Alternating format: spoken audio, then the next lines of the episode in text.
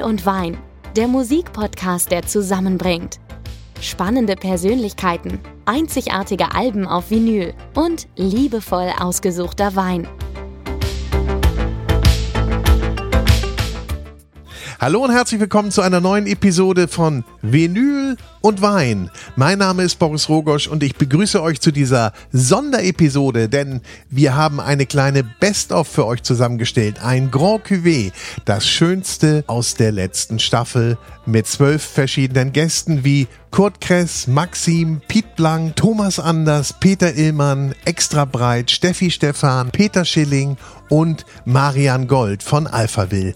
Und Alphavilles Big in Japan hören wir ja hier schon im Hintergrund und das hat einen besonderen Grund, denn dieser Welthit feiert gerade 40-jähriges Jubiläum. Darüber sprechen wir mit Marian Gold aber nicht, sondern darüber, welche Gefühle das erste Mal hören von The Rise and Fall of Ziggy Stardust von David Bowie bei ihm auslöste. Dieses Album ist mittlerweile auch über 50 Jahre alt und hat ganz, ganz viel bei Marian Gold bewegt.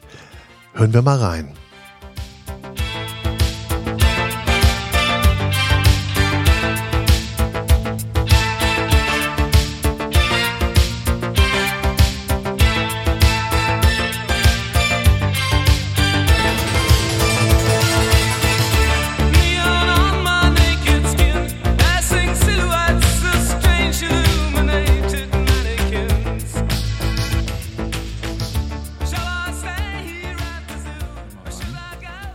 Muss dazu sagen, ich war auf einem Internat und wir kamen also nach den Sommerferien dann alle wieder zusammen.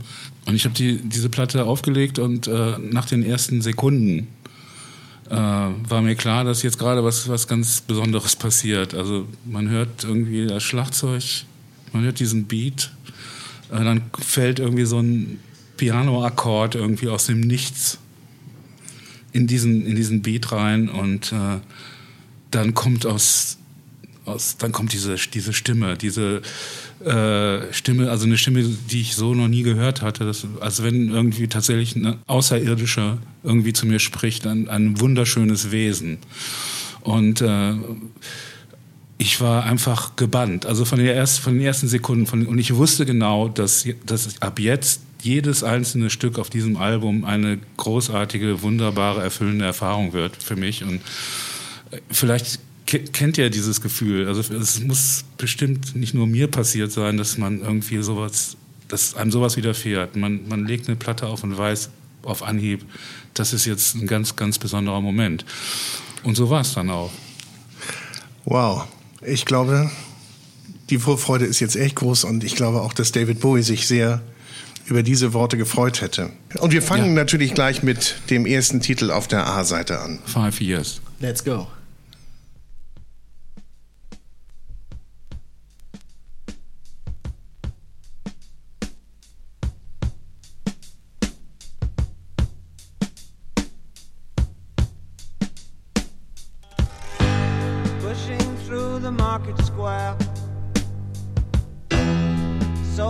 Mother sighing.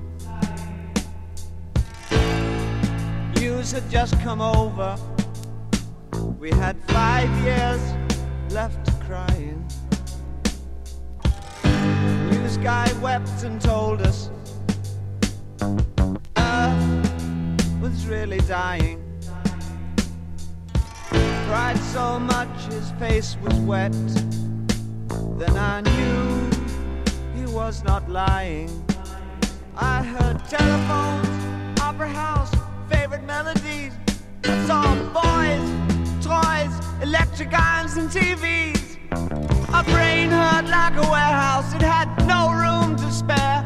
I had to cram so many things to store everything in there. And all the fat, skinny people, and all the tall, short people. Ich hoffe, du siehst es uns nach, dass wir bei den Stücken teilweise rausgehen. Also das ist, das, die Nummer entwickelt sich ganz, ganz langsam. Und ähm, also das sind eine Menge Versprechen am Anfang, die dann nach und nach in Erfüllung gehen. Ich habe also später dieses Stück dann auch selber gecovert auf einem meiner Soloalben und ähm, äh, bin da nochmal also total eingestiegen in diese Struktur, diese, diese es war so eine Art Liebesbrief im Prinzip, den ich irgendwie, ich, ich nehme an, dass er es nie gehört hat, aber ähm, jedenfalls hatte das überhaupt keinen Kom also kein Konkurrenz, da war kein Konkurrenzgedanke oder so dahinter, sondern äh, das war einfach eine, eine Wertschätzung. Also ich finde auch, wenn zum Beispiel äh, Künstler irgendwie Alpha-Wild-Songs covern, empfinde ich das als ein Kompliment. Also ich werde manchmal gefragt, ja, wie findest du die ganzen Versionen und gibt es da irgendwelche, die du toll findest und andere, die du schrecklich findest?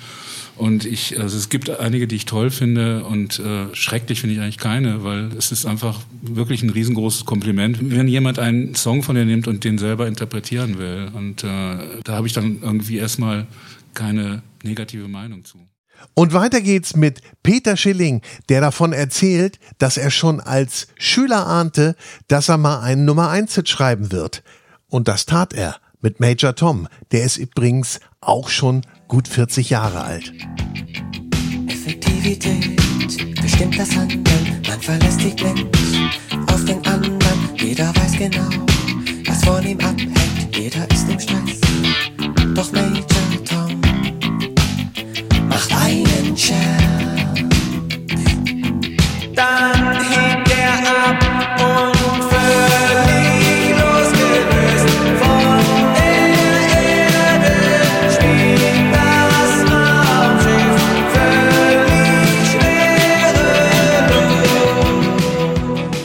Weil wir gerade den Major Tom gehört haben, weißt du noch, was du genau vor 40 Jahren am 17. November gemacht hast? Ich war vermutlich erstaunt über das, was gerade passiert. Wobei das groß, der große Event kam ja erst noch. Das war mehr so die Vorbereitung. Mein damaliger äh, Verlagsmitarbeiter, der heute noch da ist, mit dem ich auch befreundet bin, der hat mir ein Telegramm geschickt. 1200 am Tag. Nicht schlecht, Herr Specht. Das weiß ich noch ganz genau. Es muss so um die Zeit gewesen sein. Und da wusste ich, was er meint. Und 1200 am Tag verkaufte Tonträger war damals natürlich noch nicht so viel. Aber ich habe mich natürlich irre gefreut. Ja. Aber äh, man wusste schon, dass das was ganz Großes wird. Oder hat man, hat man das schon gespürt? Es lag Du im Nach- wusstest es eh schon. Ja, ich sowieso, klar. Nach dem Komponieren war mir klar, Welthit, gut, in Ordnung. Nein, es ist so, dass äh, im Nachhinein, wenn man dann weiß, wie es ausgegangen ist, kann man hineininterpretieren, ja, wir wussten schon, nein, wir wussten es nicht, wenn man ganz ehrlich ist. Nur, es lag tatsächlich ein bisschen was in der Luft. Aber dass das in der Luft lag, das konnte keiner ahnen. Wirklich nicht. Und das, was dann danach noch kam, konnte auch keiner ahnen. Da warst du dir ja auch noch nicht so Nein, also... im Klaren darüber, was passieren kann alles. Ja, ich sag nur immer, es ist ein Unterschied, ob du Erfolg hast oder von Erfolg träumst. Und du wusstest aber schon ganz früh, oder hast es zumindest erzählt, habe ich irgendwo gelesen oder gehört, deinen Mitschülern, deinen Kumpels, dass du mal eine Nummer einschreiben wirst. Ich habe es in Stuttgart jedem erzählt, den es interessiert hat oder auch nicht. Und ich habe mir da nicht durchaus Freunde gemacht und ich wurde sehr, sehr stark belächelt. Aber das hat mich überhaupt nicht interessiert. Ich war unbeirrt in dem, was ich wollte und habe alles investiert in Gitarrenzeiten, meine Gitarre und so weiter und so fort. Also das war mein Weg. Und jetzt kommen wir zu einem ganz besonderen Ausschnitt, wie ich finde, nämlich aus der Folge mit Pete Blank, in der wir über die 40-jährige Karriere von Madonna gesprochen haben. Und hier in diesem Ausschnitt spielen wir den Song Frozen aus dem Album Ray of Light. Und man merkt einfach, Pete Blank ist nicht nur Fan, sondern auch absoluter Kenner der Musik von Madonna. Und das macht sehr, sehr viel Spaß. Also viel Spaß mit Pete Blank. thank you.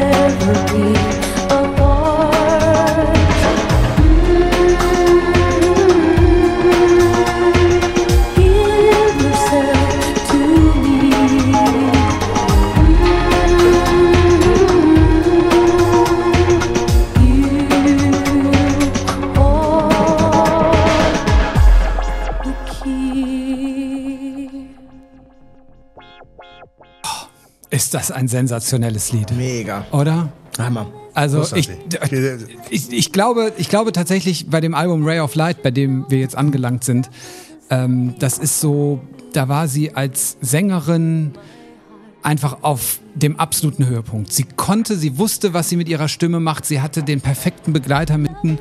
Und ich glaube, das ist natürlich jetzt alles Kaffeesatzleserei, wie wir gerade gesagt haben. Wir wissen eigentlich gar nichts über sie persönlich, aber ich glaube, sie war mit sich so im Reinen, dass diese Vocals, die klingen, die schweben so richtig.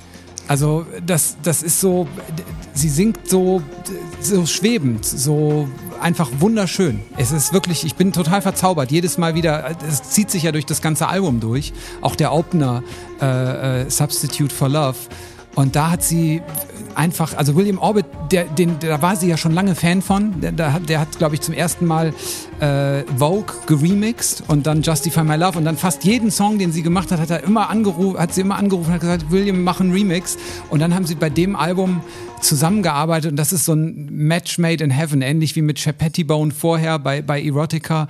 Ähm, da hat einfach alles gepasst. Und das ist auch gerade wo ich den Song wieder gehört habe äh, kam mir natürlich auch hier das, das Ding was letztes Jahr glaube ich so durch die Socials gegeistert ist. Da gab es so einen Remix der dann total abgegangen ist. Da muss ich aber leider sagen der stinkt so ab gegen das Original. Wenn du dir dieses Original anhörst das ist so Es, sensationell. Es, es trägt mich, weißt du, Ja. wie, wie so auf einer Wolke. Weißt du, total kitschig, ich weiß, aber so, und die Stimme ist glasklar.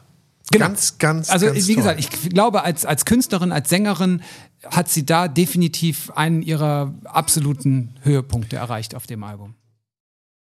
So, und jetzt wird's gleich rote Rosen regnen mit extra breit und Hildegard Knef.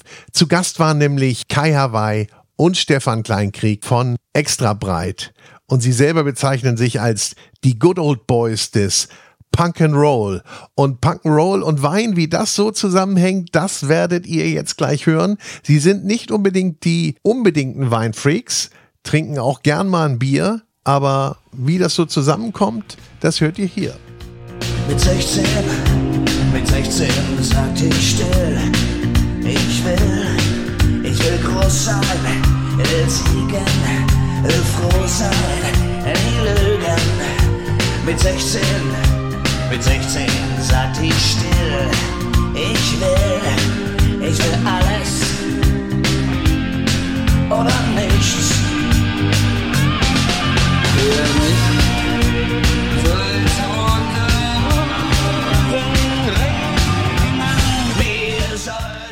Da sind sie. Stefan Kleinkrieg, Kai Hawaii von Extraweit. Schön, dass ihr da seid, Jungs. Hallo. Darf man Jungs zu euch sagen? Oh ja, wir lieben das. Ja. Hören das nicht mehr so oft. Nee. Ja, sind ja die Jungs. Good old boys. Ja. Wer sagt die Breiten? Wer? Das, Alle. die, Rodis haben, die haben damit angefangen. So in der Kurzform. Und die, die haben uns auch dann die Gobs genannt. Good old boys. Die Good Old Boys. Finde ich auch schön. Breit äh, sind wir hier selten in diesem Podcast, auch wenn er Vinyl und Wein heißt. Also das schaffen wir immer nicht, weil die äh, ist ja immer nur eine Stunde oder so oder anderthalb. Aber ihr wisst, worauf ihr euch eingelassen habt. Ne? Ihr wisst, wo ihr hier gelandet seid. Ja, ich muss das zu meinem Entsetzen feststellen. Ich bin ja eigentlich am Trockendock nach der doch ein bisschen feuchteren äh, Weihnachtstour. Aber ich will auch heute kein Spielverderber sein. Nee, es ist zumindest ein bisschen was im Gläschen drin. Ja, ja, ja. Man kann sogar noch ein bisschen nachgießen. Jetzt bin ich irgendwie schon. Und äh, wir haben eben mit einem Klassiker angefangen, im doppelten Sinne. Euer Klassiker, Hildes Klassiker. Und jetzt hören wir mal, was unser junger Freund Jonas, unser Sommelier, uns mitgebracht hat. Auch ein Klassiker. Moin. Äh, ich habe natürlich mir ein paar Gedanken wieder gemacht, was wir trinken sollten. Und äh, wir werden heute ausschließlich Weine aus Deutschland trinken, äh, weil wir doch eine sehr gute deutsche Weinkultur haben und das oft unterschätzt wird. Und wir fangen an mit einem Rosé-Sekt. Ihr habt es ja beide schon probiert, wir haben ja kurz schon drüber gesprochen. Ähm, wir sind in der Pfalz, wir sind äh, beim Weingut Repolz. Absoluter Top-Produzent äh, für deutsche Sekte. In dem Fall ist ein Rosé-Sekt, Jahrgang 2013. Darf ich trotzdem mal, genau. Ist okay, der Ich war. meine, Prost. Dürfen wir einmal trotzdem anstoßen, meine Herren, weil das ist ja, ich habe mich so gefreut auf euch. Ich weiß nicht, wie es Jonas geht. Dieser Sound, Sehr, wunderbar. sehr doll. Sehr doll. Doch. Also klingen tut er schon mal gut. Rosan. Ja, der kann was am Becher, der Mann. Hast du gesehen, wie der den gewirbelt hat? Ja, ja, das ist.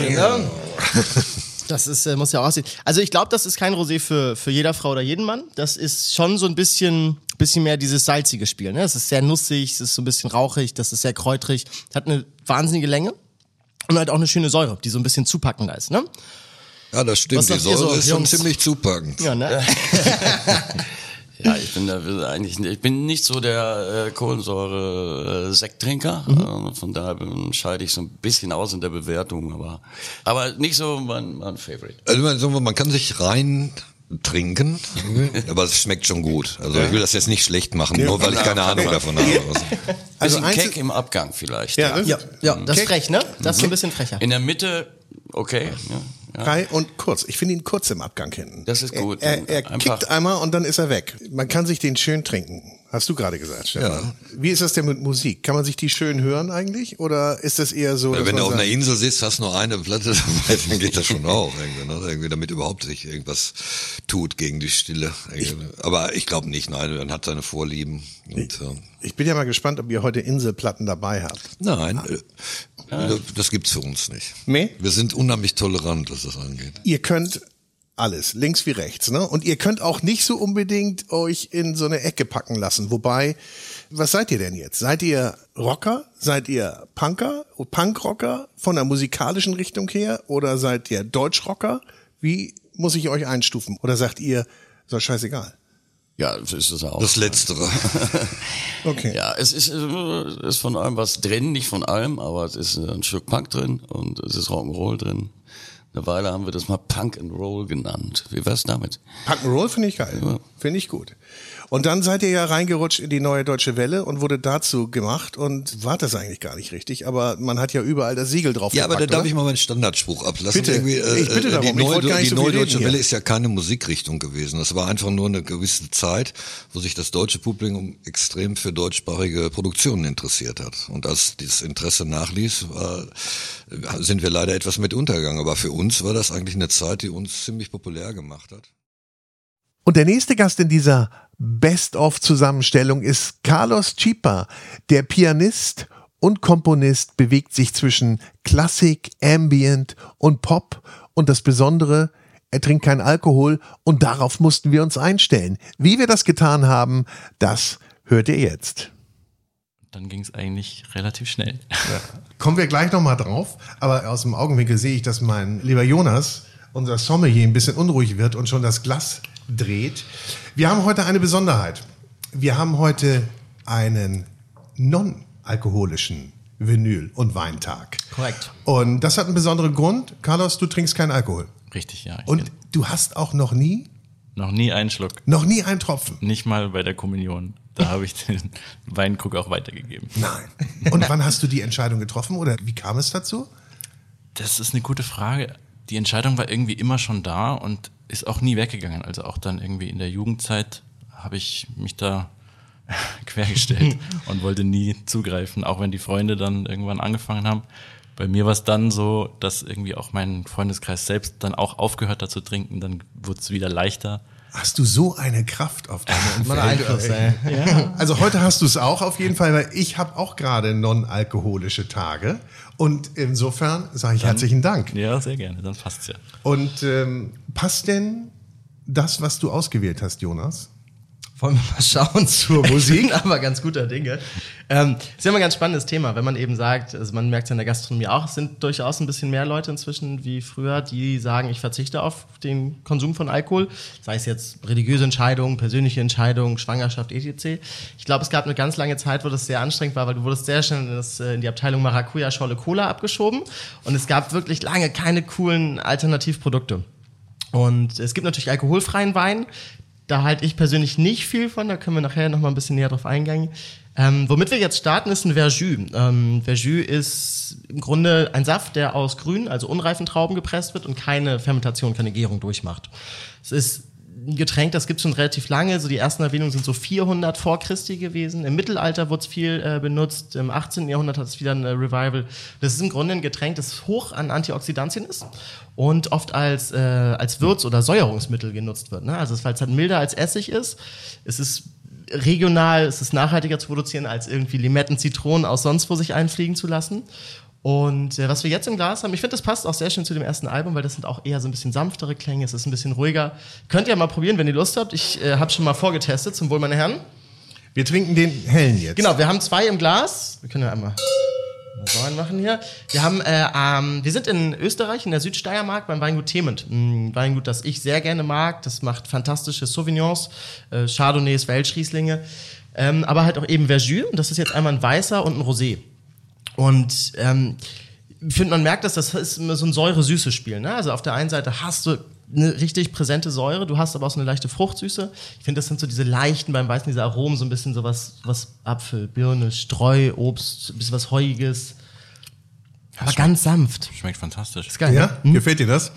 Und du sagtest eben Maracuja-Saftschorle, ne? Ich habe da hinten so am ganz hinten am Gaumen habe ich so ein bisschen Maracuja-Saft. Das habe ich jetzt im Florian ausgesetzt. Ne? Ja, ja, das, das ist ja genauso, als wenn Carlos uns jetzt sagen würde, du hörst jetzt in dem Song, hörst du jetzt das und das, dann würde ich es auch hören. Ja, das ist immer so. Das ist ja, du kannst Leuten ja auch einen Floh ins Glas setzen. Ne? Also wenn ich jetzt sage, ähm, hast du mal diese Wacholder? Ja, natürlich, Wacholder. Wo habe ich es nicht gesehen? Ich habe noch eine Flasche Wasser dazu gestellt mit Kohlensäure. Ich persönlich trinke das sehr gerne als Schorle auch zwischendurch. Ne? Also das ist, wie gesagt, weil es ist durchaus, es ist gut für den Magen, es, es hat so was Entgiftendes. Und wenn man halt mal sagt, man trinkt man nicht, das kommt bei mir nicht ganz so häufig vor, aber wenn, dann finde ich sowas ganz geil. Wenn du einfach eine Flasche auf dem Tisch hast, du kannst es über den Tag super gut trinken. Wir machen jetzt weiter mit dem Singer und Songwriter Maxim.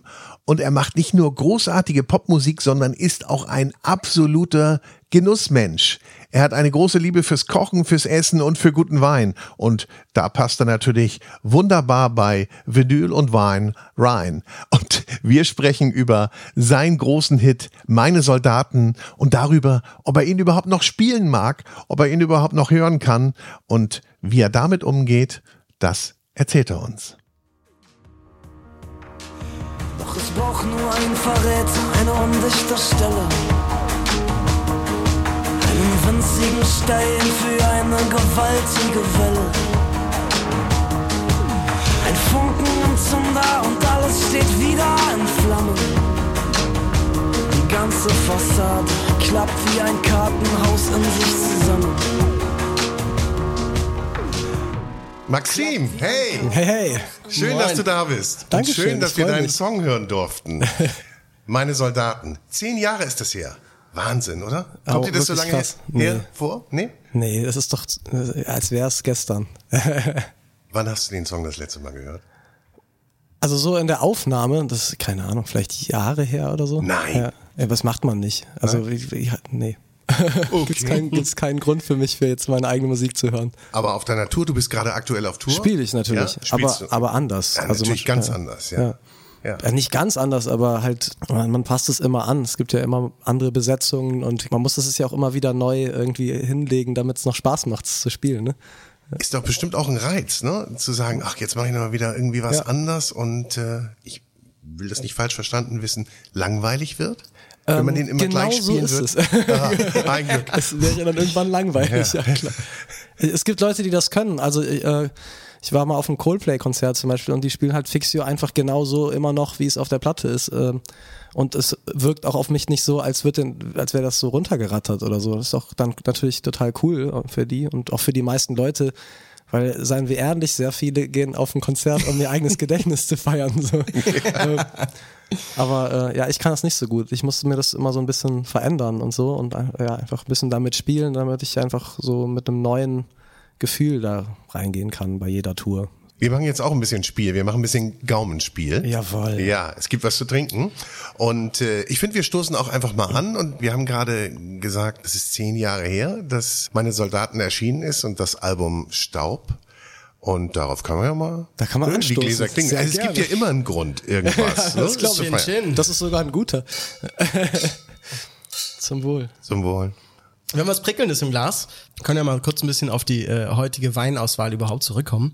Wir haben natürlich keinerlei äh, Kosten und Mühen gescheut, äh, und Jawohl. äh, rauszufinden, was du gerne trinkst, äh, wenn du Wein trinkst. Und wir haben gehört, du trinkst gerne Nero de Avola, also sizilianischen Rotwein. Yes. Äh, dementsprechend habe ich mir vorgenommen, wir machen heute eine kleine Italienreise, wir drei. Ähm, aber neben den Alben, die wir ja heute hören, wo ja wirklich sehr viele, sehr große, äh, sehr bekannte Sachen dabei sind, habe ich mir eher so ein bisschen die kleinen äh, Winzerinnen und Winzer rausgesucht, die Region, die man vielleicht nicht so auf dem Schirm hat. Und auch so ein bisschen die Weine, die vielleicht so ein bisschen, bisschen ruhiger und mehr für sich sprechen. Und an dieser Stelle dürfen wir kurz für die Werbung unterbrechen und euch unseren Werbepartner vorstellen. Und das ist Feinkost Käfer. die charismatischste Feinkostmarke im deutschsprachigen Raum. Und wer schon mal im Stammhaus von Feinkost Käfer in der Prinzregentenstraße in München durch die kulinarischen Produktwelten gewandelt ist, der weiß, dieses Lebensmittelgeschäft ist eine wahre Bühne, auf der stetig neue, überraschende Gaumenfreuden aus der Region, der Ferne und natürlich eigene Kreationen präsentiert werden. Vor allem der Weinkeller beeindruckt mit auserlesenen Weinen und Spiritosen, darunter wahre Schätze, die wir natürlich auch sehr, sehr gerne in diesem Podcast verkosten. Und wer es nicht nach München ins Stammhaus schafft, für den gibt es den Feinkostkäfer Online-Shop. Der bietet eine großartige Vielfalt an sorgfältig ausgewählter Kulinarik und natürlich Weine für höchste Geschmackserlebnisse.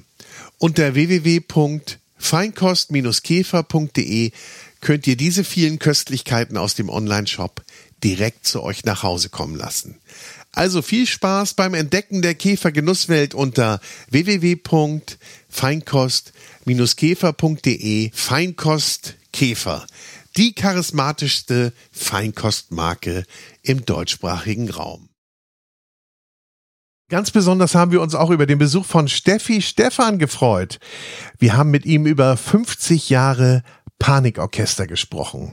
Steffi Stefan und Udo Lindenberg sind seit 60 Jahren befreundet. 50 Jahre gibt's das Panikorchester. Ja, da gab's natürlich einiges zu erzählen. Hättest du dir vorstellen können, dass du mal 50-jähriges Jubiläum feierst? Also jetzt mal ganz ehrlich, also man hat, man hat zwar kein Zeitintervall gehabt. Man konnte nicht sagen, also wir machen das zwei Jahre oder drei oder fünf oder vielleicht machen wir es zehn Jahre, aber ein Intervall von 50 Jahren hat man für, hätte ich für völlig unmöglich gehalten. Ich muss gestehen, du würdest dich jetzt hier mit einem Torso unterhalten, weil ich hätte meine ganzen Gliedmaßen drauf verwettet, dass es so nicht kommt, wie es gekommen ist. Aber das ist ja auch manchmal schön so, ne? wenn man das nicht so absehen kann, oder? Ähm, Das ist so, die, das muss man sich unbedingt behalten, die Sponti-mäßige. Das ist aber bei uns so was wie Gesetz. Äh, jeder, der Udo kennt, weiß, äh, der lässt sich nicht festlegen, sondern muss immer noch die Flexibilität irgendwie behalten. Und das finde ich das äh, Lebensmotto in der ganzen Band eigentlich. Und das haben dann auch alle drumherum getan, oder? Das war ja, wahrscheinlich ein ja sogar Einstellungskriterium. Motiviert, ne? motiviert durch die Einstellung. Ja, ja. Ist denn das so ein festes Datum, das man nehmen kann? 50 Jahre Panikorchester? Ich meine, ihr kanntet euch ja schon davor, weit davor und habt davor auch schon musiziert. Ich habe jetzt gerade auf dem Weg nach hier, nach Hamburg, äh, mal nachgeguckt, ich habe Udo kennengelernt am 5. August 1963. 63? 1963, Ei, ei, ei, da war ich zehn 16. Jahre vorher. Da war ich 16 und Udo 17 und Udo hat mich dann davon überzeugt, dass ich da auch genau wie er Musik studieren sollte. Okay, und du der hast da auch schon Musik gemacht? Ich habe da schon Musik gemacht, ja, ja. Und zwar, ich habe Udo kennengelernt, wie gesagt, an dem Tag. Und zwar unser Trommler in der Band, wo ich gespielt habe, der Trommler war krank. Und wir wollten den Gig aber unbedingt machen. Udo kommt ja aus Gronau. Ja. Und ich komme aus Münster, oder die Band kam aus Münster. Und genau in der Mitte, des, deswegen nennen wir das ganze Groove, den wir haben, der B54 Groove. Ist alles an der B54. Die Landstraße, äh, oder die Bundesstraße. Bundesstraße B54. Das Highway One von Deutschland eigentlich geworden. Auf jeden Fall, äh, der Gig in der Mitte war in Borkhorst. Und in Borkhorst war, da später kam dann Karl Allaut. Das wusste man aber damals noch nicht. Der kam dann auch ins Panikorchester. Also die B54 war schon eine wichtige Straße. Und jedenfalls hieß es, da gibt es irgendwie einen Trommler in Gronau. Der soll ganz gut sein. Der ist gerade wiedergekommen. Der spielt in Ami-Clubs. Unser damaliger Solo-Gitarrist spielte auch in Ami-Clubs. Und äh, hatte da Erfahrung, wusste, dass er also verhältnismäßig gute Leute waren. Und so haben wir Udo angerufen. Das heißt, ich habe ihn gefragt, sag mal, kannst du den Gig machen? Kannst du von Gronau kommen? Treffen wir uns genau auf der halben Strecke. Und äh, so haben wir uns kennengelernt und irgendwie war das Zing. Das gibt's ja manchmal. Wenn ich jetzt äh, flexibler sexuell äh, orientiert wäre, hätte ich gesagt, das wäre lieber auf den ersten Blick. Kann es ja auch so sein, ne? Ja, ja, war's ja auch. Aber ich meine, ihr wart 16 und 17, habt in der Band gespielt. Äh, Wie seid ihr denn da hingekommen? Ich meine, hat euch da jemand gefahren oder getrennt? der, oder der, wie der Gitarrist war schon äh, älter, War- der war, war doch schon volljährig. Äh, Udo und ich hatten noch keinen Führerschein. Ich habe meinen Führerschein dann auch äh, mit 17 gemacht, habe den aber mit 18 erst ausgehändigt gekriegt. Udo war ein Jahr vorher da und dran, der ist genau ein Jahr älter. Und äh, ich weiß, dass wir, also dass ich weiß, dass damals hatten wir im Insel Tanzcafé, wir haben im Insel Tanzcafé gespielt, das war so ein Tanzcafé in Münster. Und äh, ich war ja noch gar nicht alt genug, um da überhaupt normalerweise spielen zu können. Ja, ja, musst du ja volljährig und sein Damals eigentlich. war man, musste man volljährig sein. Und damals konnte man äh, unter 18 nur in Begleitung der Erwachsenen, der erziehungsberechtigten Personen spielen oder überhaupt in dem Lokal bleiben. Ja. Und ich weiß, dass ich um 10 Uhr immer ins Taxi gestiegen bin, dann meine Mutter abgeholt mit Strickzeug. Nein. Meine Mutter hat sich dann mit Strickzeug vor die Bühne gesetzt. Und ich war in Begleitung der erziehungsberechtigten Personen. So eine Mutter musst du aber erstmal finden, ne? Die das macht. Äh, ich habe die gar nicht gesucht, sondern die hat mich gefunden. Und dann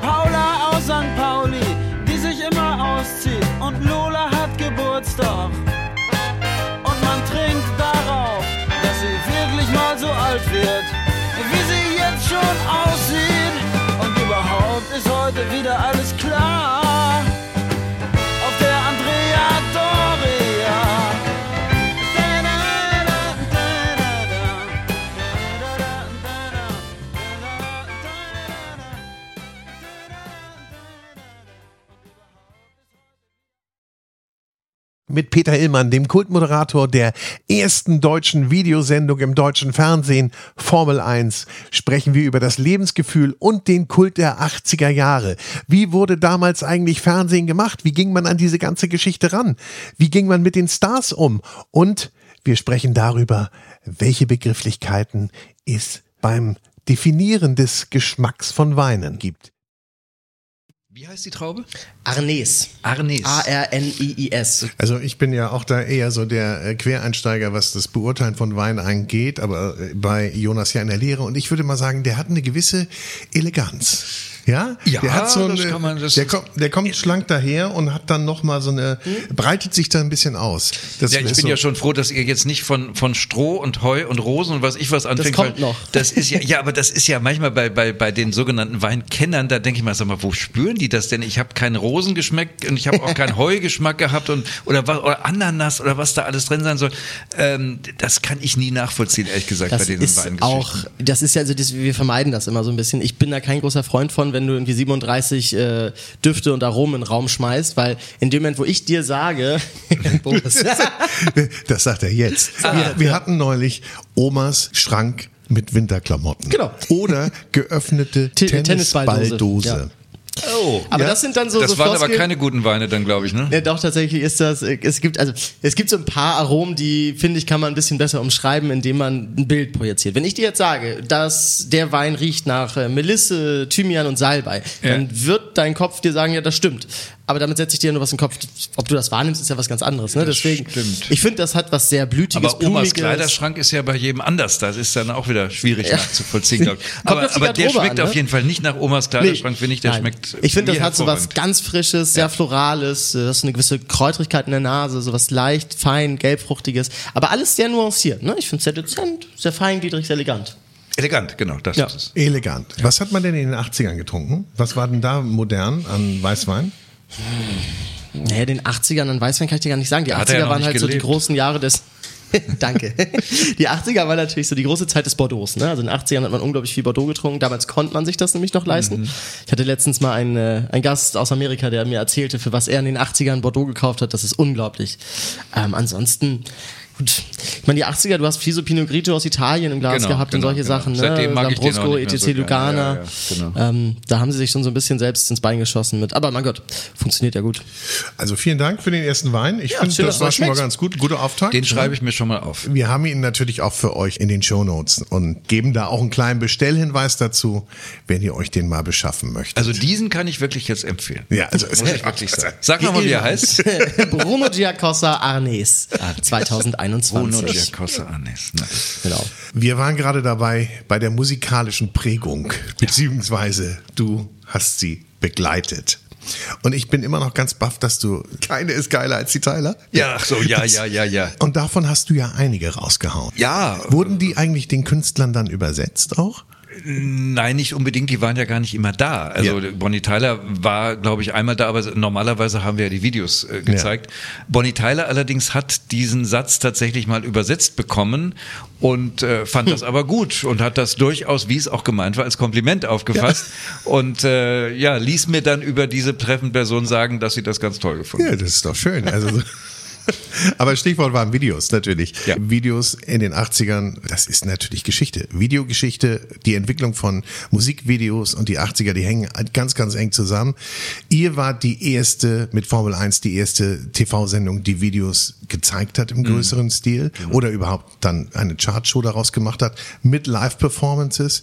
Ich glaube, MTV kam in den USA auch irgendwie Anfang der Ja, 80er, aber war noch längst nicht in Deutschland angekommen. Nee, gar nicht, gar nicht. Also ihr wart die erste Nee, Sendung. das, das war ja eigentlich das Konzept der Sendung, diese Videos endlich mal sehen zu können, weil in Amerika konnte man die sehen und da hörte man immer, wie toll die seien und irgendwie sah man auch mal ab und zu einen Ausschnitt in irgendwelchen Sendungen, aber niemand kannte diese Videos und da dachten wir uns eben, warum dann nicht eine wöchentliche Sendung, wo all diese schönen Sachen zu sehen sind, Äh, dass das dann so eingeschlagen ist, wusste natürlich keiner, aber damals waren die Videos natürlich auch wirklich äh, fulminant, zum Teil wahnsinnig aufwendig, zum Teil teuer gemacht, das waren richtige Kunstwerke. Du hast äh, aber selber mit Radio angefangen. Du hast ja nicht mit dem Fernsehen angefangen. Ne? Du hast beim Bayerischen Rundfunk angefangen. Genau, Bayern 3. Du hast Thomas Gottschalk vorhin schon erwähnt, den hast du, glaube ich, abgelöst. Ja, ich nicht alleine, aber, auch, ja. Ja. Ja, ja, da waren, da waren so illustre Leute wie äh, Freddy Kogel, Fred Kogel, der ja dann äh, groß Karriere gemacht hat und Ja. inzwischen, der war Konstantin Vorsitzender und, und weiß ich was alles und Harald Schmidt Manager und ich weiß nicht was. Ja. Der war dabei und einige andere. Äh, ja, weil dort Gottschalk hat mehr und mehr Fernsehen gemacht und wollte die Radiosendung aufgeben und diese Radiosendung Pop nach acht war in Bayern eine Kultsendung, wirklich. Das war wirklich eine Kultsendung und das war natürlich schwer, Gottschalk da zu ersetzen, ähm, aber haben wir mal gemacht und ähm, hat dann ganz gut geklappt. Aber genau, das war meine erste Station. Wie kamst du zum Hab ich, Sender? Habe ich, das war auch ein Grund, äh, weil immer wieder Leute danach fragen und dann habe ich äh, gesagt, schreib das doch mal auf, das steht dann in meinem Buch auch schön drin. Äh, Kult war nicht geplant, genau. ja, ja, aber das, die Geschichte ist halt so, die habe ich hundertmal schon erzählt, aber es ist tatsächlich so gewesen, dass ich einfach zum Portier des Bayerischen Rundfunks gegangen bin und gesagt habe, guten Tag, ich würde gerne irgendwas hier moderieren. Und äh, heutzutage würde der dir sagen, ja, sonst noch was und dann gehen Sie mal wieder oder wäre es gar nicht erst reingekommen durch die Sicherheitstüren.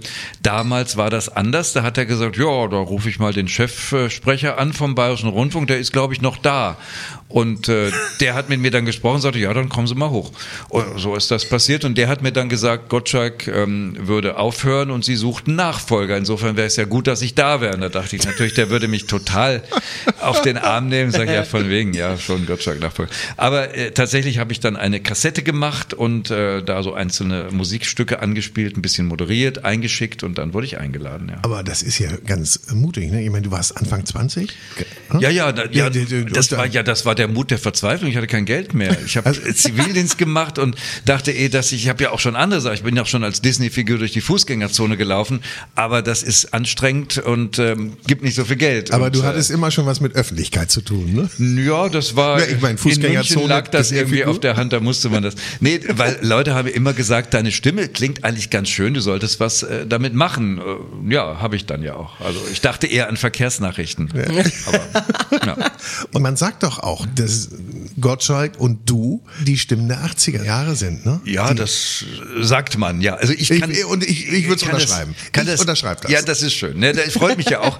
Äh, Das ist tatsächlich so, dass Leute mich manchmal an der Stimme erkennen. Da- Das auch am Telefon sogar, also bei einer Autovermietung, äh, die dann gesagt haben, ihre Stimme, die kommt mir so bekannt vor. Und als sie den Namen, ach ja, das, das gibt's tatsächlich. Insofern muss sie irgendwie markant sein. Ob sie gut oder schlecht ist, kann ich nicht beurteilen. Aber passt schon. In unserer Sommerfolge Summer Feelings hatten wir Top-Sommelier Maximilian Wilm zu Gast und wir sprechen mit ihm darüber, wie es ist, bei den Sommelier-Weltmeisterschaften für Deutschland anzutreten und als bester Sommelier Deutschlands ausgezeichnet zu sein. Wie ist der Weg dahin und kann man sich danach auf seinen Lorbeeren ausruhen? Max hat es gesagt, er macht es, die Sachen dann auch richtig, ja? Und deshalb war er auch, hat er auch ein paar Titel eingesammelt. Ja. 2019. Bester Sommelier Deutschlands. Bestes, und das war ein Wettbewerb. Das war ein ja? Wettbewerb. Also, sensationell. Ja. Das war der erste, ne? Hallo, hier bin ich. Oder hast du davor schon ein paar Lorbeeren? Ich habe davor so ein paar kleinere bekommen? gemacht. Ich bin 2017 schon Zweiter in dem Wettbewerb geworden. Ähm, und 2019 habe ich das Ding dann nach Hause geholt, ja. Als, äh, nee, war eine, war, hat mir viel ermöglicht und war, ist immer noch was, auf was ich einfach unglaublich Aber stolz das ist ja auch schon cool, oder? Das, ist, das kann dir auch keiner mehr nehmen. Nein. Vor allen Dingen, ich kann den Titel nicht verteidigen. Also hast du einmal gewonnen, bist du raus. Das ist auch gut. Ne? Also ich trage diesen Titel mein Leben lang, bester Sommelier Deutschlands 2019. Cool. Aber wie gesagt, ich kann ihn nicht verteidigen, ich kann ihn nicht nochmal machen. Ähm, ich sitze jetzt in der Jury, also ich wähle immer meine Nachfolger mit. Dann hast du dir äh, 21 nochmal einen Titel geholt vom äh, Schlemmeratlas, ne? Sommelier des Jahres. 22 hat die FAZ dich ausgezeichnet als Sommelier des Jahres. Und 23 bist du für Deutschland gestartet bei der WM, bei der Sommelier-WM. Die Prominenz, weißt du, was wir für kleine, äh, Kleine Lichter sind, ne? Nachtschattengewächse Mhm. sind da? Ja, ja, Kann ja. ich dir sagen, ja? Na, Jeder, jeder auf seine Art. Also diese Auszeichnung 21, 22, da musste ich ja einfach nur meinen Job für machen. Und dann sagt, eine, dann sagt ein Verlag oder so, hey, der hat einen super Job gemacht, der kommt bei den Gästen gut an, der hat unserem Tester vielleicht gut gefallen. Das ist ja aber auch immer eine Teamleistung. Also äh, mein Team hält mir dann auch den Rücken frei im Restaurant, dass ich halt auch so mich da präsentieren kann, dass ich auch auf diese Wettbewerbe gehen kann und ähm, das ist nicht mein Verdienst alleine, auch also auch meine Frau trägt da einen riesen Anteil zu bei. Ähm, Jonas war die letzten zwei Jahre auch Teil dieses Teams, der einfach auch, ich konnte einfach mich darauf konzentrieren. Ich wusste, der Laden läuft trotzdem und ähm, es ist immer eine Teamleistung, sowas. Ähm, 21 war noch Sommelier-Europameisterschaft. Also es, es war jetzt viel los die letzten Jahre und ähm, es hat viel Spaß gemacht, aber es war auch unglaublich anstrengend. Also wenn du sagst, vier bis sechs Stunden Training am Tag, dann kommt dazu dein normaler Job, der ja in der Gastronomie, gerade wenn du Führungsverantwortung hast, auch selten nach acht Stunden am Tag beendet ist. Wahnsinn. Die Nächte waren recht kurz. Also es war, nehmen wir mal so die Vorbereitung für die Weltmeisterschaft. Ich bin jeden Früh um 6 Uhr aufgestanden, ähm, damit der Körper lernt, ähm, der Wettbewerb beginnt um 8 Uhr, damit der Körper lernt, um 8 Uhr früh Leistung zu bringen, weil da spreche ich, glaube ich, auch dem Jonas aus der Seele. 8 Uhr ist jetzt nicht so unbedingt unsere Uhrzeit als Gastronom. Einzige Leistung ist nochmal auf die andere Seite und nochmal drei Stunden Äh, Snooze. das das ne? muss man sich auch wirklich mal vorstellen. Das ist schon, also ich will das jetzt, äh, das ist schon Hochleistungssport. Also beziehungsweise du musst ja auch, du musst ja da sein. Du musst ja fit sein. Bei dir muss ja alles an sein. Genau, also wir haben tatsächlich auch Trainings gehabt mit deutschen Olympioniken. Ich habe Gespräche geführt mit solchen Leuten, die sich eben genau, die trainieren vier Jahre, um dann in Tokio bei um 8 Uhr frühs auf dem Punkt ihre Leistung abrufen zu können. Und das ist schon, das hat auch ein bisschen was viel mit, oder es hat nicht nur ein bisschen, es hat viel mit Psychologie zu tun und hat mich die letzten Jahre einfach sehr eingenommen. Jetzt genieße ich gerade so ein bisschen die Entschlackung, kann ein paar Projekte machen, kann bei Podcasts zu Ja. Gast sein und äh, es macht unglaublich viel Spaß. Es war eine tolle Zeit, aber äh, jetzt kommt anderes. Ja. Bist du erstmal durch, sagst du. Mit Wettbewerben bin ich soweit erstmal durch. Also wie gesagt, ich habe auf die Jury-Seite gewechselt. In erster Linie ähm, Platz 6 in Europa, Platz 20 in der Welt. Das sind Sachen, lässt auf die man sehen. stolz sein kann, ähm, die Spaß gemacht haben. Und aber jetzt kommt einfach was anderes. Und auch der österreichische Singer-Songwriter Josh war bei uns zu Gast und er brachte neben seinem aktuellen Nummer 1 Album Reparatur auch eine ganze Reihe von Weinen mit. Ich weiß nicht, ob er uns nicht so richtig getraut hat, dass wir eine ganz gute Weinauswahl treffen, aber es hat dann schon gepasst. Und musikalisch haben wir einen kleinen Ausschnitt aus dem Unplugged-Album von Eric Clapton, Running on Face, ein Song, der ihm ganz, ganz viel bedeutet. Ja, natürlich. schon. Oh, Entschuldigung. Oh, Ja, wir, wir sprechen von Eric Clapton unplugged. Meines Erachtens, aber Musikgeschmack ist, ist einfach äh, was Persönliches und darüber lässt sich natürlich nicht streiten. Für mich persönlich eine der schönsten Platten, die je aufgenommen worden sind. Ähm, wir hören aber jetzt dann einen, einen Song, den ich nie spielen konnte und den ich wahrscheinlich auch mein ganzes Leben nicht mehr spielen lernen würde. Ähm, einfach weil er wirklich aus, aus diesem wirklich Bluesigen kommt. Ne? Und man hört das dann auch bei dem Stück, das wir jetzt hören. Ähm, das ist ein Bottleneck-Stück ne? für alle Leute, die jetzt nicht so bewandert sind beim Gitarre spielen. Bottleneck sagt man tatsächlich, wir sind ja heute sogar beim Wein. Passt ja auch. Ähm, war halt am Anfang wirklich so eine Flasche zerstören und den Flaschenhals, so quasi das, was übrig bleibt, ähm, auf den Finger stecken und dann über die Seiten fahren und dann macht es eben das, wir werden es jetzt gleich hören, sogar gleich am Anfang dieses kennt sehr viel auch aus dem Country, kommt aber wirklich ähm, aus, aus dem Blues. Und das ist natürlich so etwas, das ist nochmal eine ganz eigene Technik und das habe ich versucht und Ja, ich spür's nicht. Jedenfalls äh, traumhafte Platte am, am Bass, äh, einer der tollsten Bassisten, die ich auch persönlich je gehört habe. Nathan East hat viele, viele Jahre mit Clapton gespielt und generell einfach eine, eine, eine Besetzung, äh, wirklich absolute Traumband auch damals mit dabei gewesen. Finde ich großartig. Also du hast äh, auch bei Musik eine großartige Gabe, das anzukündigen, genau wie den Wein. Wunderbar. Ja, wobei Ich da bei auf. Musik kenne ich mich wirklich aus. Also bei, beim, beim Wein sehe ich so, ich, ich Oh Gott, da mal mit? Halbwissen mit. Also da überlasse ich es dann dem Jonas, wenn es dann wirklich in die Tiefe geht. Okay. Wir hören rein on Running on Faith. Lately I've been running on faith. What else can a poor boy do? But my world will be right. Love comes over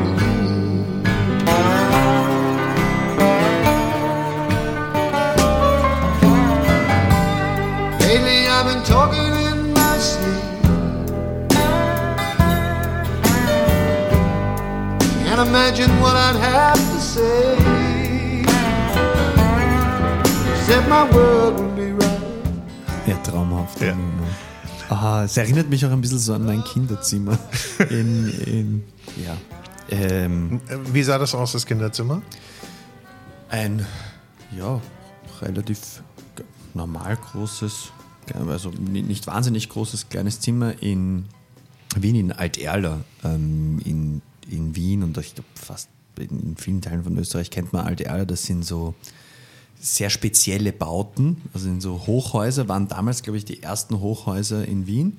Ja. Ähm, die, die laufen so zusammen. Also so quasi, das ist nicht ein Hochhaus in die Höhe, sondern ähm, ja, man, man muss das mal googeln. Es ist von, ähm, ja, früher haben die Leute gesagt, oh mein Gott, wie kann man sowas Hässliches je bauen? Mittlerweile sagt man wieder so, ja, ist Kult. eigentlich archi so architektonisch Kult. Ja. Mittlerweile Denkmalschutz. Denkmalgeschütz. Ja, also, also es, es, es gab mal das, das Weiß-Magazin Österreich, hat, hat mal Alt-Erla zu den zehn hässlichsten Plätzen ähm, Österreichs gewählt. Aber ähm, ich hatte da eine sehr angenehme Kindheit, muss man auch sagen. Also da, ja, wir hatten eine nicht wahnsinnig große Wohnung jetzt irgendwie, aber es war ähm, alles da, was es gebraucht hat. Also jetzt nicht irgendwie. Und vor, allen Dingen, aber und vor allen Dingen Gitarrenunterricht. Du hast ja später in Bands gespielt, in Ja. Schulbands. Habt ihr da auch Ähm, gespielt? Nicht so oft, weil, also ähm, ich glaube, Tears in Heaven haben wir mal gespielt mit, mit, den, mit, mit meiner aller, allerersten Formation so ein bisschen, weil es dann tatsächlich auch nicht einfach ist. Also war, Okay. ist, ist ja doch, doch schon eine ganz gute Aufgabe und gerade in den Schulbands war es dann auch am Anfang ein bisschen so, da, da ist jetzt dann nicht jeder, wir sagen mittlerweile bei den Profimusikern so fit, also so, Mhm. wie fit bist du? Und da wäre das jetzt nicht so easy gewesen zu sagen so, na gut, spielen wir halt die und die Nummer Äh, und dann äh, geht's muss ja sehen, dass los, jeder ne? mitkommt, ja, bei so einer ja, Schulband, Da, ja. da, da war es auch so, dass halt ähm, der Bassist in meiner ersten Schulband war so, na gut, wenn wir keinen Bass haben, dann, dann frage ich mal meinem Papa, ob ich einen Bass krieg. Und dann hast du halt einen Bass gekauft und dann warst du halt der Bassist. Ja, und genau. so haben wir angefangen und das hat ja auch gepasst. Und auch mit Poplegende Thomas Anders haben wir ganz hervorragend über Musik, Wein und Essen gesprochen. Er hat nicht nur eine tolle Musikauswahl mitgebracht, sondern auch seinen eigenen Wein. Andersweine, ein Grauburgunder und ein Rosé. Beide sehr süffig, zugänglich, leicht und frisch und darüber musste natürlich gesprochen werden. Ähm, Grauburgunder ist ja so ein, so letztendlich so ein Allerweltswein. Also wer, wenn jemand keine Ahnung von Wein hat, der bestellt halt eben im Restaurant Grauburgunder, weil er weiß, er kann nichts falsch machen. Mhm, mhm. So, Und dann ist auch wurscht, woher das kommt. Ist, ist, ist vollkommen egal. Völlig egal. Also und, und, und deshalb haben wir gesagt, okay, wir wollen auch einen Wein machen, der viele Menschen anspricht. Und ähm, klar, mit Thomas Anders oder mit dem Branding ähm, Anders Grauburgunder muss man ja auch aufpassen, dass man jetzt nicht hingeht und oh, jetzt macht der Anders noch einen Wein und muss das denn alles sein? Mhm. Wo wir sagten, nein, wir wollen doch eigentlich das Publikum haben, das meine Musik hört, das auch einen Genuss mag, aber das auch die Leichtigkeit des Weines versteht. Und ich sagte, ich für mich meine Lieblingsweine waren immer die, die leicht sind, die ja einfach süffig sind und wo ich dann sage, okay, jetzt habe ich die Flasche nicht ausgetrunken, drei Tage später kann ich sie wegkippen, ohne einen Herzinfarkt zu kriegen. Oder du kochst damit. Oder man kocht Ja. damit. Mit meinem Wein koche ich auch. Ja. Genau. Sehr gut. Ja. Sehr, sehr schöner Wein. Bist du denn dann auch wirklich dabei gewesen? Hast du da mal gesagt, ich guck mal auch, dass ich bei der Lese helfe, beziehungsweise mal im, im Weinberg bin oder Ich mal. bin oft, Ja? ich bin oft im Weinberg. Ja. Aber ich helfe nicht bei der Lese. Weil das ist wirklich, da habe ich sehr viel Respekt ähm, vorbekommen, weil es wird halt eben bei St. Anthony alles handgelesen. Hm. Ähm, die haben sehr steile Weinberge, auch der rote Hang, den die in Rhein, also Der berühmte rote Hang ist das, ne? berühmte rote Ja. Hang in Nierstein, genau. Also ich würde da mehr kaputt machen als sonst irgendwie die Weinhelfer. Es ist ja nicht so, dass die einmal in den Berg gehen, wenn es eben äh, gelesen wird. Nein. Die gehen ja schon im Frühjahr, Frühsommer, je nachdem, wenn die, wenn die halt eben den Traubenstand sehen. Wie wachsen die Blätter? Die Blätter werden weggeschnitten, damit halt eben die Sonne richtig auf die Trauben fallen kann. Und wenn irgendeine Traube ähm, vielleicht ein bisschen was von Fäulnis hat, muss das rausgeschnitten werden. Das ist alles, und ich habe mir gesagt, wenn ich jetzt da mithelfe, wird der Wein ja nicht besser. Soll ja auch schmecken hinterher, ne? So, aber was ich mache, also ich bin bin ähm, immer mal im Weinkeller und äh, natürlich bei der beim Abschmecken. Also in einer gewissen Weise bei der Küvitierung. Obwohl du als Sommelier, du weißt es, das ist jetzt nicht, es ist kein Cuvée, weil Cuvée muss erst ab 15 Prozent angezeigt werden. Also das ist ja nicht, weil hier, wir haben einen Minimalstanteil vom Riesling. Aber es ist mein Geschmack. Und für mich war es auch in diesem Jahr wieder das Spannendste. Wir treffen uns so Mitte, Ende Januar und schmecken den Wein ab. Ja, aber genau so ist es ja am Ende des Tages, ne? Am Ende des Tages ist es so. Abschmecken. So, und das ist immer ganz großartig. Und ich meine, Dirk hat natürlich die Berufserfahrung, weil er sagt, das, was wir jetzt hier an dem Grauburgunder, an dem Hauptwein noch abschmecken, der verändert sich nochmal bis zur Abfüllung im März. Da Mhm. liegen noch mal ein paar Wochen dazwischen. Das wollte ich gerade fragen. Kannst du dir das vorstellen, wie der dann Nein. schmecken? Okay. Ich weiß, dass er Danke. mir jetzt schmeckt. Ich weiß, dass er jetzt schmeckt. Der wird dann nicht mehr viel sich verändern. Was ich hier gemerkt habe bei diesem Jahrgang beim Grauburgunder, ähm, dass er, wir hatten Mitte Januar, hatten wir halt eben unsere äh, Abschmeckung, nennen wir es mal so. Und der Wein kam raus Mitte März. Er wurde noch ein bisschen milder, weicher. Aber vielleicht sollen wir mal Musik machen? Wäre das mal eine Idee? Ja. Ich habe einen Song ausgesucht, da gibt's bestimmt auch Weine aus dem Jahr 1999. Oh ja. Ja, Prince. Cool. Sehr schön. Ja.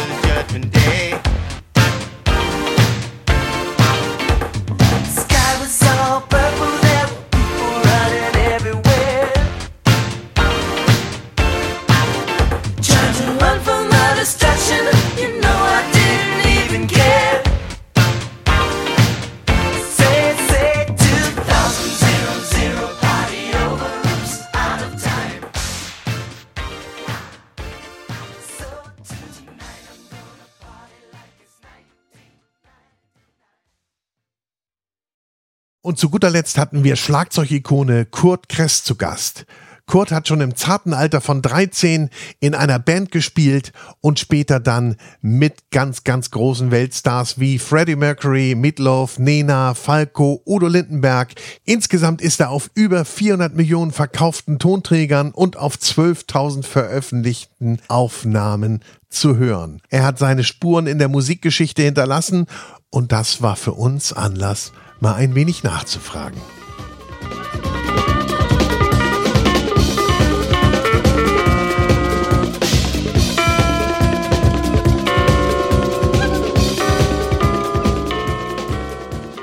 Herrlich, fröhlich und beschwingt, finde ich. Lieber Kurt Kress. Er ist bei uns. die Schlagzeuglegende, die Schlagzeugikone. Ja, mach weiter so. Ja, das magst du. Ja, Ja. super, super. Einer von vielen. Aber in Deutschland schon der bekannteste, oder? Äh, Ja, ich glaube schon. Da kommst, Kann du nicht sein. drum, da kommst du nicht drum Kann rum, ich. ja. Auf jeden Fall hört man dich auf so vielen Aufnahmen, unfassbar vielen Aufnahmen. Wir haben da mal recherchiert und es sind 12.000 heißt es. Also veröffentlichte Aufnahmen. Ja, auf Tonträgern. Auf veröffentlicht. Tonträger, ja. Und die wurden auch verkauft. Verkauft sogar noch auf Man sprach, man, sprach, man sprach davon, ja. Und, und auch CD und Kassette wohl. Ja. Und die wurden über 400 Millionen Mal verkauft. Das hat man so errechnet. Ich nicht, aber man hat das so ungefähr. Aber ohne die Downloads. Da kann man doch vor Freude, vor Lächeln nicht in den Schlaf kommen. Ja, wenn ich 400 Millionen verdient hätte damit, dann das wäre schon, ja, habe ich aber nicht. Ja, aber Trommeln macht glücklich, das wollte Ja, ich Trommeln wissen. macht glücklich, weil äh, das hält jung und hält fit und äh, alles, ja, unbedingt. Ja, du siehst auch aus wie so ein junger Quietscher hier. Ja, bin ich auch. Kann, wenn man sich mal die Zahlen hier anguckt, kann man das kaum glauben. Wann hast du das erste Mal getrommelt? Sag Mit mal. elf. Ja, und das war in welchem Jahr? Äh, 63. Ja, mit drei Mädchen. Hallo, die Band, die Band hieß The Last und es waren drei Mädchen. Und das war schon volle Drum-Ausrüstung? Ja, ich hatte das Schlagzeug, Volles äh, von meinem Schlagzeug. Opa erst, eine große Trommel mit Ja. einem Becken, das haben wir von der Decke gehängt, weil äh, ich keinen Ständer hatte dafür und die Snare lag auf einem Stuhl und ich hatte keine Fußmaschine, dann habe ich mit dem Fuß gegen die Bassdrum getreten und dann haben wir so getan, als ob wir die Beatles wären und ähm, dann hat mein Opa gemerkt und mein Vater, der kann ja was und dann habe ich ein kleines Schlagzeug gekriegt und das musste immer vor meinem Bett stehen im ersten Stock in meinem Elternhaus und äh, dann zur Probe habe ich das runtergetragen auf einen Handwagen und bin zweieinhalb Kilometer in den anderen Ort gelaufen und dann drei Stockwerke in der Schule hochgetragen, dann haben wir geprobt, dann habe ich es wieder runtergetragen, wieder nach Hause, weil am nächsten Morgen musste es vor meinem Bett stehen. Wow. Das, war nennt man aber- Leidenschaft. Und bevor wir jetzt zum Ende kommen, habe ich noch einen kleinen Tipp für euch. Es geht nämlich um einen Künstler, den wir leider noch nicht bei uns zu Besuch hatten, aber hoffentlich in naher Zukunft. Es geht um Marius Müller-Westernhagen. Und der hat anlässlich seines 75. Geburtstages eine großartige Werkschau veröffentlicht, Westernhagen 75. Und die besteht aus 75 Songs aus den Jahren 1974 bis 2023. Und diese Werkschau erzählt so umfangreich wie noch nie eine der größten deutschen Superstar-Karrieren überhaupt. Sie besteht aus einer 8-LP-Box, einer CD-Box oder aber einem 2-LP-Set und ist natürlich auch als Stream und zum Download erhältlich. Und wenn wir an Westernhagen denken, dann denken wir an 23 Studioplatten, darunter 8 Nummer 1 Alben und über 17 Millionen verkaufte Exemplare. Er hat unzählige Hits geschrieben und gesungen, in den kleinsten Kellerclubs und in den größten Stadien gespielt. Für Generationen den Soundtrack ihres Lebens und des Heranwachsens geliefert. Und diese Werkschau Westernhagen 75 ist eine liebevoll kuratierte Kollektion, die für jedes Lebensjahr einen Song aus seinen bisherigen Alben versammelt hat. Und im Mai 24 geht's dann auch live wieder richtig los, denn dann spielt Marius in den großen Arenen unseres Landes auf großer Deutschland-Tournee, um diese Box, seine Karriere, das Leben und den Rock'n'Roll zu feiern. Ein Anlass mitzufeiern. Die Verträge sind gemacht.